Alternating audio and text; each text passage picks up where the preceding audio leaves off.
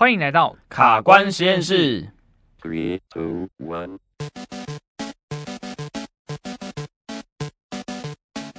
你知道为什么我们会把这一题加进那个抽题的题库里面吗？嗯哼，因为我前两天看到我们的制作人，哈，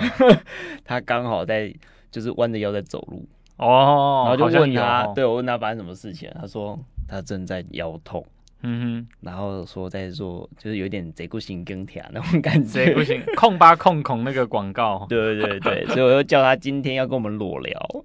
全身涂金漆，然后跟我们裸聊。哦，他也当那一尊那个 铜像就对了，对对对对对对。好，其实像这种腰痛问题啊，我想真的应该也是。我们我们之前在节目里面其实也聊到很多有关这个脊椎相关的问题了啦。哦、嗯，那今天我们就比较 focus 在呃坐骨神经痛这一块哦，因为其实腰痛还有好多的原因。是啊、哦，那我们今天就来特别来聊坐骨神经痛。嗯，好，那今天这个就由我来当闯关者吧。好，好，那我来守关哦。OK，好，没问题。那我们就开始闯关喽，Go。Three, two, one.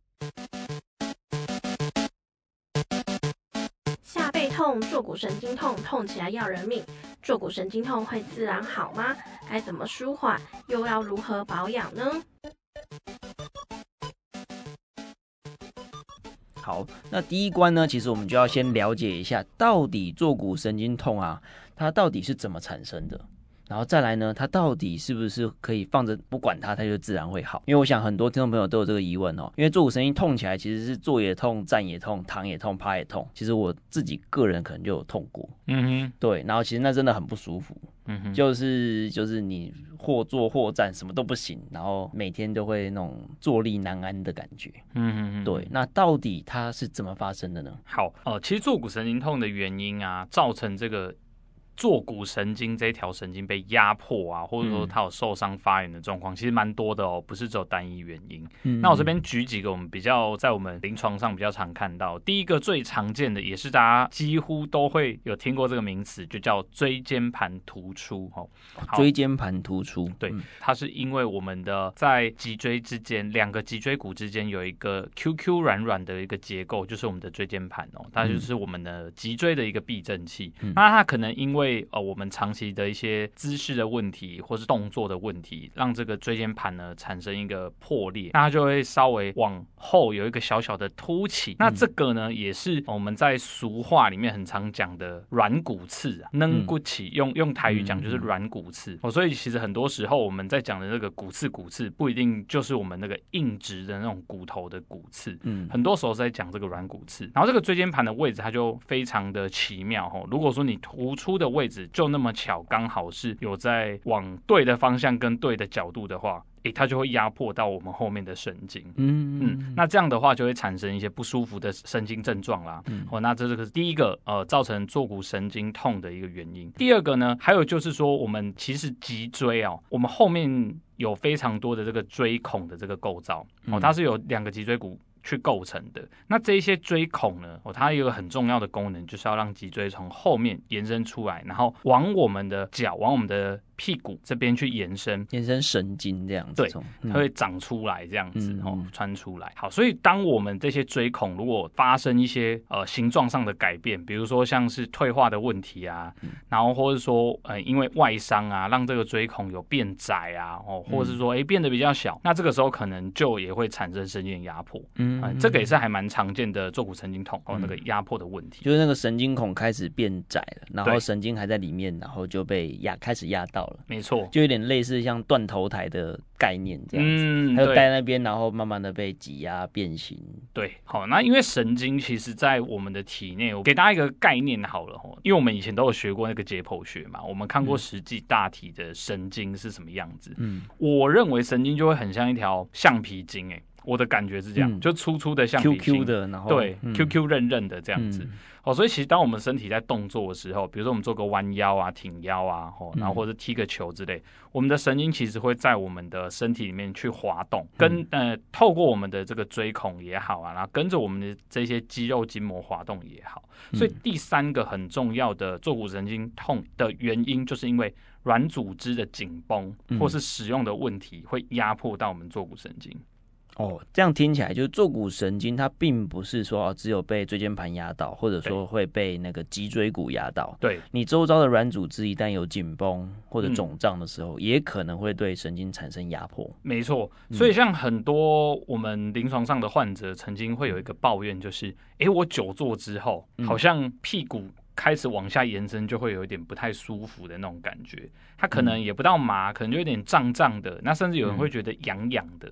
或一种怪怪的感觉。啊，对，我这边补充一下哦，我们一直在谈坐骨神经、坐骨神经痛啊，就是大概的症状的出现的范围，嗯，大概是不是就是在臀腿的后方？嗯，臀腿的比较偏外侧。偏外侧方，外后位置，然后往下延伸嘛。对，有时候会到脚背哦，有时候会到脚背，范围是蛮广。哦，有时候我还听到有些患者会延伸到拇指、大拇指那边去，就是一路转进去到拇指。好，所以各位听众朋友，如果说你的疼痛或者是麻，嗯哼，好，或者是那种有的人好像我有听过，他会说，呃，痒痒的。对，紧紧就蚂蚁在爬的感觉。对对对，他们会有教科书上有写。对，所以这种感觉都有可能是你的坐骨神经已经受到干扰了。没错。对，所以它不见得是完全用痛来呈现，是用一些感觉的异常来呈现的。对，没错。所以呢，像坐骨神经哈，我们刚刚讲到了有呃，第一个是椎间盘突出的压迫，第二个是椎孔可能变窄的压迫，嗯、然后第三个就会是我们周边的软组织，呃，像肌肉啊等等的这些使用的问题或者发炎的问题造成的压迫。那其实还有一种比较特别啦，嗯、我目前在临床上我还没有真的自己遇到过，我、嗯、就是呃神经炎，它可能是一些不知名的原因让这条神经就产生一个发炎的症状。那其实我我个人会认为这种应该是最最难处理的，因为有时候像我们物理治疗师，大概出发的观点都会是以前三个的这种方向去找，嗯，那就把压迫的源头找先找出来就好了。对，但有时候坦白说，如果说患者没有经过一个比较详细的影像学的检查，比如说去拍 X 光啊，或者核磁共振啊等等。这一些东西，你其实很难去真的判断这个压迫的原因到底是什么。嗯，但我们会透过一些动作检查、理学检查，尽量去规范嗯。但毕竟神经就如同我们刚刚讲，它是有一点弹性的。嗯，它有它有一个伸缩空间的。对，所以或许你在今天。比如说你是下午的时段检查，跟你晚上你比较疲劳的时候检查，哎、嗯，那个症状呈现都会有点点不一样。所以如果说第四种这种，它因为也许是呃免疫反应造成的这个问题，嗯，好，也许是一些其他的内科问题造成的神经炎，哦，这种可能就必须务必要去。给医生做进一步的检查，然后去看看说这个导致坐骨神经发炎的原因是什么。嗯嗯嗯。那比较常见的还是前面三项啊，对，就是一个神经以外的这些组织造成的这个压迫。没错，对，而且其实我们在临床上也会常常看到一群患者是，他是慢慢的越来越差，越来越差。嗯，就他可能不是一个单一的事件。对，他可能说，哎、欸，我就是以前可能坐到中午，坐办公室坐到中午就开始有点不舒服。嗯哼，然后现在可能会变成是，哎、欸，坐。一坐到办公室一个小时就开始不舒服，对，就是哎、欸，发现症状症状是这样子，对，对对，慢慢的循序渐进开始变严重，对对对，那就要小心哦。就像我们刚刚刚刚只有提到的，神经它其实是一个 Q Q 软软的东西，它是可以在身体里面滑动的。是、嗯，那当这个外力的压迫是慢慢的渐进的，有点像断头台一样，嗯，那个断头刀没有很很利落的落下，它是慢慢的压压，对对对，然后压到你神经没有就是。逃脱的空间的时候，嗯，就待在原地，慢慢的被淹死、被压坏那种感觉。对，所以，所以那就回到刚刚我提的第二个问题。好，坐骨神经痛，它到底能不能说啊，我放着它就自然好？OK，如果是刚刚我们讲的前三种原因啊，嗯、第一个椎间盘突出，跟第三个因为软组织肿胀压迫的话，这两种成因是有可能你真的摆着不动不做治疗会好，嗯、因为一定程度的椎间盘突出，其实我们的人体会有个自愈的功能嘛，所以这个突出其实会被吸收。嗯、那当你这个突出的呃，位置稍微吸比较回去之后，你的神经自然没有被椎间盘压到的时候，哎，这时候你可能就没有这个神经症状。嗯，那再就是软组织哦，比如说我们很常见的就是我们屁股这边有一块叫做梨状肌的肌肉，嗯，那它的正下方就是坐骨神经，所以有一些久坐的人哦，可能因为常常的这样子长时间压迫。就会让坐骨神经还有这一块肌肉就会嗯比较受压，然后比较紧绷。嗯、所以如果今天诶他开始有一些活动啊，有些运动开始加进来，让这个肌肉弹性变得比较好。它的确是不用透过特别的治疗，是有几率可以自己好起来的。OK，但是如果说哎症状一直不见好转的话，还是强烈建议应该要就医了哈。嗯、对，因为这个东西毕竟它还是一个算慢性的伤害，对于这个神经，嗯、所以呢。还是会建议说，你的症状在非常初期的时候就赶快解决，因为我相信大部分啊，坐骨神经如果是我们刚刚讲的那三种呃成因造成的，其实都不算太难治疗。嗯，我我认为应该是不用非常长的这个治疗次数里面，我们就可以找到原因，然后并且把症状大大的改善。好，OK，那我相信这一题大家也应该也听的就是蛮完整的了哈。嗯、那我们来看看这一题我们给不给过呢？Yes，过关。好，好，那我们就进入第二关。那我相信各位听众朋友也也在听的过程中，一直就想，哎，那既然阿哲说这个治疗是会好的，嗯、那究竟该怎么治疗呢？其实我们在临床上常常会听到很多患者哈，求助中医、西医、民俗疗法，嗯，一个很奇怪的，甚至还去看风水什么的都有。嗯，好，那其实常见的就是，比如说，哎。啊、呃，一般来拉腰啊，好，或者说像中医会有一些针灸拔罐啊，嗯、甚至说，哎，我们的物理治疗，对，到底会针对这种坐骨神经痛会有什么样的解决方法呢？OK，哦、呃，在回答这一题前，真的，我我真的必须要讲啊。像是我小时候啦，嗯、这个真的，如果说年纪差不多的听众应应该都听过，就是我们刚刚前面聊的那个控巴控红的广告，嗯，对，所以其实真的大家一想到坐骨神经，可能就会自动跟中医这些去做连接啦。我我我真的发现，我我以前都一直认为说，哎、欸，其实像这种肌肉骨骼的问题，当然就是我们物理治疗师非常很强很专业的东西。嗯但还是大部分这一类的患者会第一时间先跑去找民俗疗法整复的，或是中医。嗯，OK，好，讲回来，如果说我们比较正统的物理治疗治疗方法的话，其实会有分几种嘛。那其实也很简单，我们刚刚呃已经说都介绍给大家呃了解了。那其实我们只要针对这三种原因去各自突破就可以了。因为的确有一些人他可能呃。第一种第一种原因也有，第二种原因也有，第三种原因可能是混合的，混合不见得是单一的成因这样。没错，那也会是决定说，像有些人去针灸，可能效果就不错，嗯，哎、欸，那他或许就是只是软组织的这样的问题，嗯嗯。那有些人针了之后，他发现怎么效益会好一点点，但是还是差那么一点，哎、欸，那他就有可能其中两个原因还没解。意思是说，这个解法可能不是不止一个。嗯，不真相不止一个的概念，这样子，没错，所以不要期待说哦，单一的治疗可能就会哦，让你可以完全无病无痛这样子。对，因为整体真的很复杂啦，嗯，对，会交互影响的这样子。没错，有时候就是你，你就是得多采用几种的治疗策略去解决。好，那我们来讲。第一个就是，如果说你是椎间盘突出这样的状况的时候，好，椎间盘突出其实我们要做的一件很重要的事情是，第一要控制这个突出的位置，嗯，你必须让呃椎间的压力可以是减压的，嗯。然后，所以临床上呢，呃，如果大家比较有去这种一般的复健科诊所或医院，很常会听到一个叫做腰椎牵引的治疗，嗯，哦，就是我们可能躺在一个牵引床上，嗯，然后治疗师会帮你把骨盆这边呃绑一个带子，然后会在你的胸廓、胸肋这边也绑条固定的带子，嗯，然后就用一定的比例的重量去做一个牵引。嗯，那这个牵引其实这种治疗已经是非常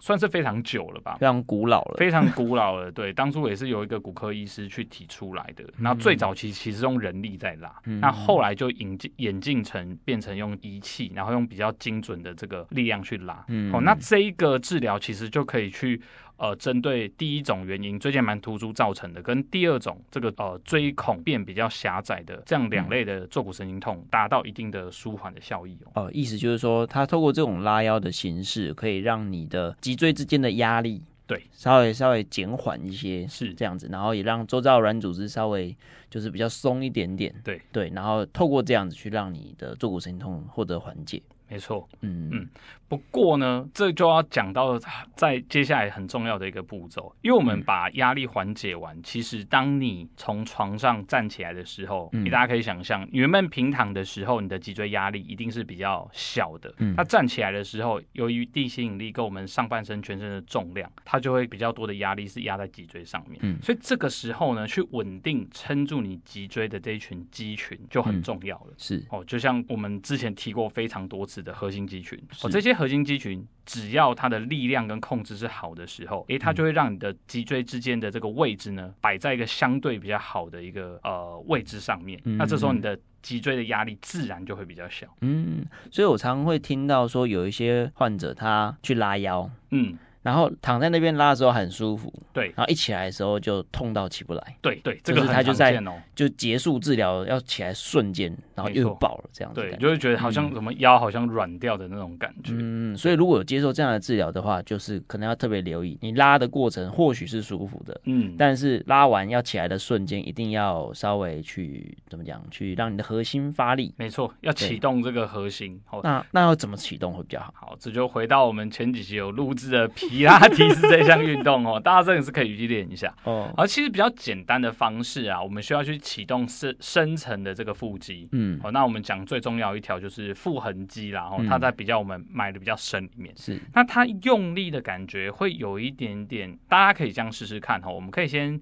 鼻子深吸一口气，嗯，然后嘴巴吐气吐到底的时候呢，让你的肚子呢。好像做一点点这种收小腹的感觉，那这个时候让你的肚子是感觉呈现一个比较饱满撑住的感觉，嗯嗯，这个大概就会是一个比较基础的呃启动我们深层核心的一个方式。所以你在治疗完之后，可以先在床上，在那个治疗床上先。启动你的核心，对，先让肚子发力个几次，嗯嗯嗯，然后我们再慢慢的翻侧身，哦，很重要，就是侧身再站起来。有的人一下就这样直接就像仰卧起坐一样就起来，然后就爆掉了，嗯，对，所以一定要记得是要侧身，好，然后再慢慢的把用手把自己身体撑起来，是。对，但同同时就要配合。你的核心要启动的一个状态是，嗯，OK，好，所以这第一个我们讲的这个治疗方式是所谓的做所谓的腰椎牵引。好，那再来有一些人他的确，呃，他的原因我们也找到了，大概就是脊椎这个排列的问题，可是他透过腰椎牵引还是没有很好的效果。真的诶，真的临床上也蛮多的，他一拉拉腰拉好几年的。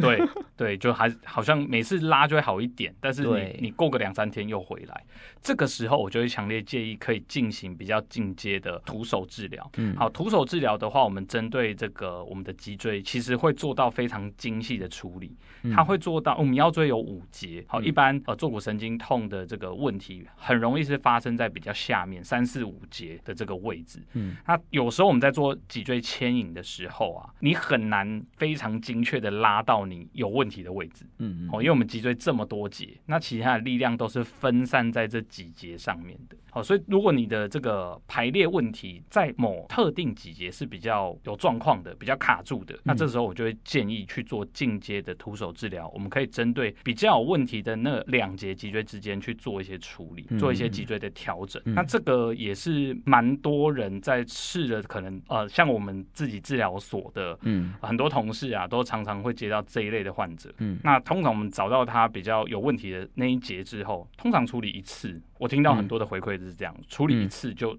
就好，差不多七八成，而且也比较不会那么容易复发。对，所以各位听众朋友，如果你你深受这个坐骨神经痛的困扰，然后你做了很多像拉腰啊、电疗啊，效果都不彰的时候，哎，或许可以考虑。去找治疗师进行徒手的治疗，对，让他进行一对一的仔细的评估，然后针对你受伤的那一那几节的脊椎的状态去做一些调整，对，好，或许就可以收到蛮蛮强的效果，因为我们临床经验很长是遇到这样子的，是，嗯，OK，好，那再来呢，我们来讲第三种，第三种的话就会是刚刚老曾前面已经有先点出来的，就是所谓的呃脊椎这边的训练，然后包含核心训练在里面。有时候我们在练脊椎的时候，我们当然知道核心肌群非常的重要，但是呢，还有一个也很重要的东西叫做脊椎活动度的训练，是，也就是我们在做某个动作的时候，你可能要用到五节的脊椎都参与在里面，但是某特定几节它就是特别不会动，那某就会让其他几节特别的累，嗯，哦，它的活动角度都要代偿到比较好的这几节来，是，哦，所以我们在把这个粘连脊椎粘连的问题、排列的问题处理到一定程度后，这个时候我们就必须把这个脊椎相关的训练介入进来，让我们们之后在活动的时候，哎，你的脊椎是用的比较分工合作一点，比较平均一点，嗯、才不会让特定的脊节再受伤。嗯嗯。嗯，等于是让让所有的脊椎都可以充分的去参与到你的生活的日常生活的动作里面。没错，就不会让那个压力集中在某几节，然后再耗损它这样子。是好，那我来讲最后一个。好，最后一个的话，我们会是针对坐骨神经本身去做治疗。哦、很多人他在坐骨神经痛了一阵子之后，嗯，诶，有可能他的软组织已经缓解，或者说，诶，他椎盘突出也没有那么严重，嗯、可是还是痛，那个痛还是在。是，那很多时候就是有一点像是你这条神经真的被压迫了一段时间，然后它本身就已经变得比较敏感一些些，比较紧绷一些些。嗯嗯，神经是真的会绷得比较紧哦，这是真的。嗯、OK，是不是不是像我们想象的那种什么很神经很紧绷啊，很很紧张那样而已。它本身结构确实也会变得比较紧。嗯，那在变紧之后，它的功能或者说它的一些呃，在我们动作的时候，你可能就会去扯到它，或者说去呃干扰到它，它可能就有一些不舒服的症状跑出来。嗯，因为它可能本来是还有滑动的空间，还游刃有余，是，然后突然就被紧张起来了。对。对，所以这个时候我们有一个很特别的技术，叫做神经松动术，这个也是物理治疗比较呃很特别的一个。听起来很猛，这个技术听起来超猛，哦，这个真真的是蛮厉害的哦。那这一项技术，其实在我早期学的时候，哎，我会发现它的确是做起来会有一点点那么不舒服，因为毕竟你要去去拉扯这一条呃比较紧绷的神经，让它重新找到它的弹性跟在组织内的滑动性。哦，所以在做的时候就会有一点点，有些人会觉得酸酸的，有些人会也也会有一点点麻哦，在做的时候，可能，也会诱发出一些症状来的感觉。没错，不过通常做了几次之后，哎，很多人的回馈是哇，整个人都轻松起来，而且是当下就会舒缓，当下就舒缓，而且是非常大，就是可能会直接从呃，你原本可能七八分的不舒服，如果满分是十分的话，嗯，你可能就会直接降为一两分，嗯，对，这是我们临床上也蛮常见的，就会有一个很戏剧性的变化，因为神经松动术它创造了神经可以游移的空间呢，对，没错，让它可以有恢复到比较正常的滑动跟松弛程度，是这样子吗？对。没错，所以好神经松动处也是我们通常呢，可能在急性期真的很痛的时候啊，我们没有办法针对一些正在发炎的组织做很针对性的治疗时，我们可能也会先做一下这种神经松动术。让它整个的滑动性，但也会看它的症状反应啦。嗯、哦，那很多时候是，哎，先做完这个，它的疼痛已经先降了一大半。嗯，那我们再慢慢的再去找其他的，呃，可能导致坐骨神经被诱发出来不舒服的这个原因，这样。所以这样听起来，物理治疗的介入大概分两大两大方向了，两个部分。第一个部分就是针对神经本人去做一些牵拉，让它比较松弛，对，然后让它比较不会那么紧紧绷紧张，对。对，来来来降低它受损的状态。对，然后第二个方向就是去找出让神经紧绷或者压迫的这些压力来源。没错，然后把它移除掉，可能是骨头的问题，嗯、可能是软组织的问题，可能是椎间盘的问题。嗯哼，然后把这个问题移除掉之后，哎，神经的的健康程度就会再恢复到原来的状态，这样子。嗯对，那最后务必要加一个，就是，哎，我们把这些东西都处理完，你不想要再复发的话，一定要好好的去保养你的脊椎。那最好的保养方式，当然就是透过运动的方式啊，透过运动了。嗯，找到你好的脊椎排列的位置，找到你好的使用脊椎的方法，让这些角度是可以很平均的发生在你的脊椎里面。那这样的话，你的坐骨神经痛也比较不会复发。OK，所以针对这一题哈，关于坐骨神经痛的治疗方式，究竟我们给不给过呢？哦，这题已经讲成这样，不给过真的就太过分了哦。对啊，我相信 也在透过阿哲的回答，我们也解答了很多听众朋友的疑问哈。好.那接下来我们进入第三题。嗯嗯，对，因为其实很重要，比治疗还要重要，就是说找到原因，然后去做一些预防的动作。对，那其实会是事半功倍的。嗯，因为其实很多坐骨神经痛的患者哈，他可能就是。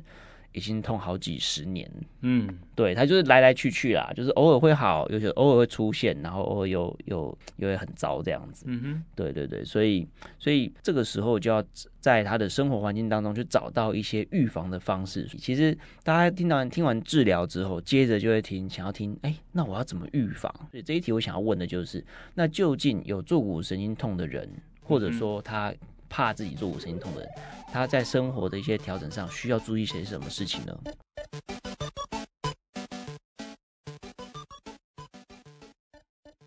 好，OK，我想这一题的话，我就不得不先来讲坐姿这一个的这个姿势了。嗯，坐姿其实它的确会对于我们的呃脊椎整体来说都会有很大很大的影响，因为坐姿其实已经现代人已经离不开这个坐姿行为了。嗯，好，好，我们来讲坐姿的话，其实很重要的一块就是第一个我们讨论时间，第二个我们讨论坐的姿势。好。嗯以时间的话啦，大家其实很常会听到物理治疗师或是医师跟你说：“诶，你大概你做一个小时，你就要最多一个小时，你就要起来动个十五分钟左右。”嗯，所以像以前我们课堂上，在学校里面，那个是有道理的哦，也就是我们上一个小时或五十分钟，下课休息十分钟。对，所以这个时候其实会希望一部分你去上厕所之外，其实是想要让你的身体动啊，不要在一个姿势呃维持太久。我、哦、这个已经在我们的节目里也讲了 N 百次了哈，因为没有最好的姿势哦，最好的姿势就是下一个姿势，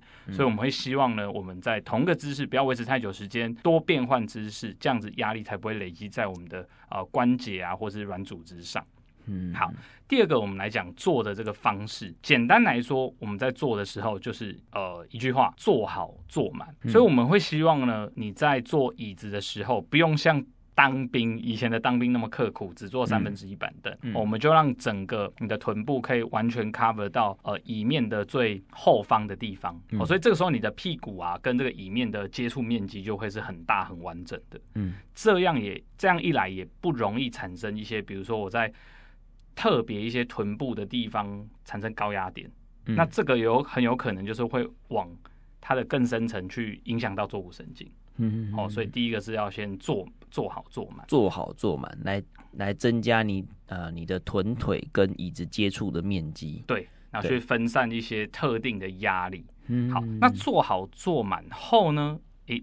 如果我们是做有这个靠背的椅款哈，你在坐好坐满之后，你会发现你那个椅背才能完全贴合你的这个背跟腰椎的地方，嗯，去达到帮助你的背部肌肉不要那么紧绷。嗯，这也是一个很关键的一个，所以做好坐满之外，还要靠背、靠腰或靠背这样子，是就让你的背是有一点往后倾，去贴到你的椅背的。对，没错。嗯，好，然后再来呢，做好坐满之后，再就是要脚踏实地。就是我们的双脚啊，大家其实很喜欢揪起来，嗯、就是缩起来。你可能放在椅脚啊，嗯，踩在那个椅子的可能有一些横杆上面啊，嗯、或像很多女生很喜欢把一只脚直接放上来缩起来，像盘腿这样子，可能右脚缩起来放在你左大腿下方这样子。嗯、那有些人甚至是喜欢像那个啊，这样会暴露年龄哎。以前大家有看过一部漫画叫《死亡笔记本》吗？嗯，里面不是有一个男主角之一那个 L，L 他不是很喜欢让自己缩在那一块啊？那个其实就是一个还蛮不良坐姿的经典，就是把脚揪起来，然后踩在椅子上那种感觉，这样。嗯，因为通常我们在那个姿势的时候，你会发现你的脊椎它也会呈现一个。大大的弯曲状，像个月亮这样大大的一个弧度，一个侧弯的状态这样。哎，没错，这个这个弧度其实也会让你的脊椎其实它的压力是没有那么理想。嗯嗯，好，所以坐好坐满，脚踏实地，这在我们坐姿的时候就会是要特别留意。对，所以各位听众朋友，你现在如果是坐姿的话，你有没有跟我一样，屁股已经在蠢动了，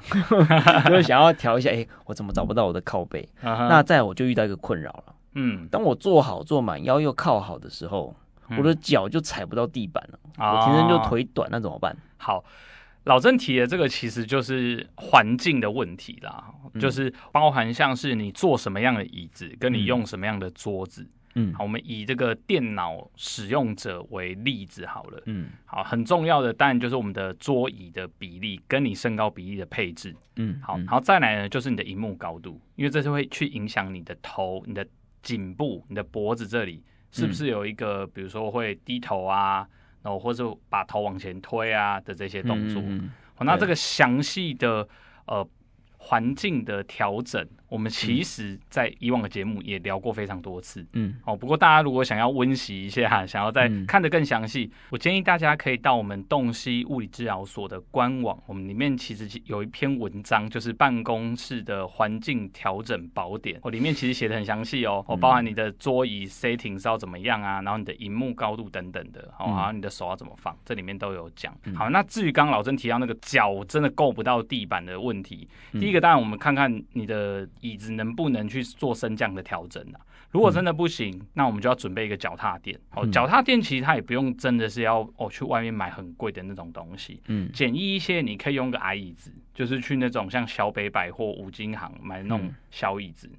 哎、嗯，就把你的脚撑起来垫起来就可以了。哦，就是不要让脚悬空，嗯、也不要去盘腿，也不要去踩在那个轮子上。我想很多听众朋友都会踩在轮子上。嗯，其实这一点我自己真的也是，有时候到一个新的环境啊。嗯，嘿，脚就会自动想要缩起来，这个会蛮容易的。对，而且其实缩起来对下肢的关节的压力也很大。嗯，对啊，膝盖痛啊，像我自己就是深受其害。嗯哼，对，我之前就是因为这样子，然后膝盖就痛起来。哈哈，对，所以其实就像阿哲讲的，就是说，哎，如果可以的话，你发现说，哎，身材你的身材是比较娇小的。然后跟我有一样的困扰，脚踩不到地板的话，哦，就去小北百货走一遭。小北百货要来找我们夜配嘛？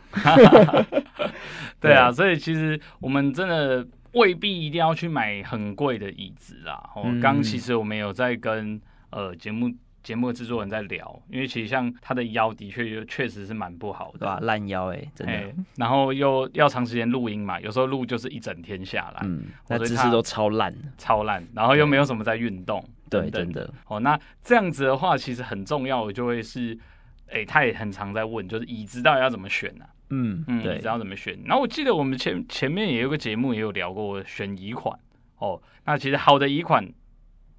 坦白说。我们刚刚讲到的这个做好做满脚踏实地，他必须先让你可以做得到。如果他连这一块第一关就不符合了，哎、嗯，你可能就要再选择更好的椅子了。哦，因为代表那个椅子的规格可能是跟你真的还蛮不适合的。对，对，因为。椅子再怎么调整，也有它的极限、啊、是，毕竟不是克制化的产品。对对对。OK，好，然后再来呢，如果它好一点的话，我们会希望说，它除了有一个适当的靠背之外，那这个椅子最好还有个头枕头靠，哎、欸，这个是去帮助你的颈椎有一个好的支撑。好，然后再来呢，是有扶手哦，有扶手很重要哦。嗯好，然后其实有一个，如果你已经有腰痛问题的人，常常会忽略掉的一个问题，就是我们不是常坐这种办公椅都有轮子吗？对，会滑动嘛，然后通常也还能转嘛。对对对，这个时候其实如果你已经有一些腰痛不舒服、坐骨神经的症状的时候啊，其实这种椅款你就要先尽量避免掉哦。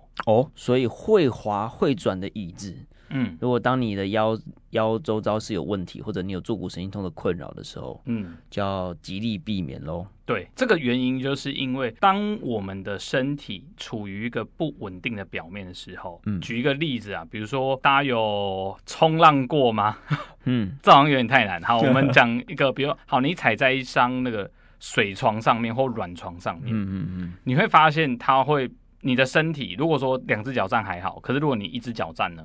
你会发现你的身体怎么样？会有些晃动，嗯、会想要去尝试平衡的这一类的动作，小碎动会产生。是，好，那这个时候其实你。因为要去平衡，你周围的肌肉其实就要出更多的力量。嗯，它就，就要你站在一个不稳定的公车，走走停停的公车的时候，对，就会让你要很出力去 hold 刹车啊，对啊，平衡啊。嗯、哦，那如果当你的腰已经不舒服的时候，大多数的状况下，腰痛的时候，你腰部周围的肌肉都是处于一个相对紧绷的状态。嗯，好，这个时候你又在做一个比较不稳的椅子，会滑会转等等的。嗯这这样条件的椅子的时候，你就会发现，哎，你的腰其实它会更不舒服，它没有办法好好的休息，它就要随时有一点像正襟危坐的感觉，哎，随时去感受到那个滑动感，它就要处理 hold 住，处理 hold 住。那如此一来，嗯，你的腰就没有办法好好的休息。真的，这个我也有切身之痛。我这辈子第一次腰大痛，就是我坐了一个，我还记得我叫那个椅子叫小黑椅。就是它是黑色的会滑的滑轮椅啊，这在我们治疗所的整间里面是一定会配备一张。对对对，因为方便移动嘛，嗯、会滑会转，没有靠背，哇靠，完全命中。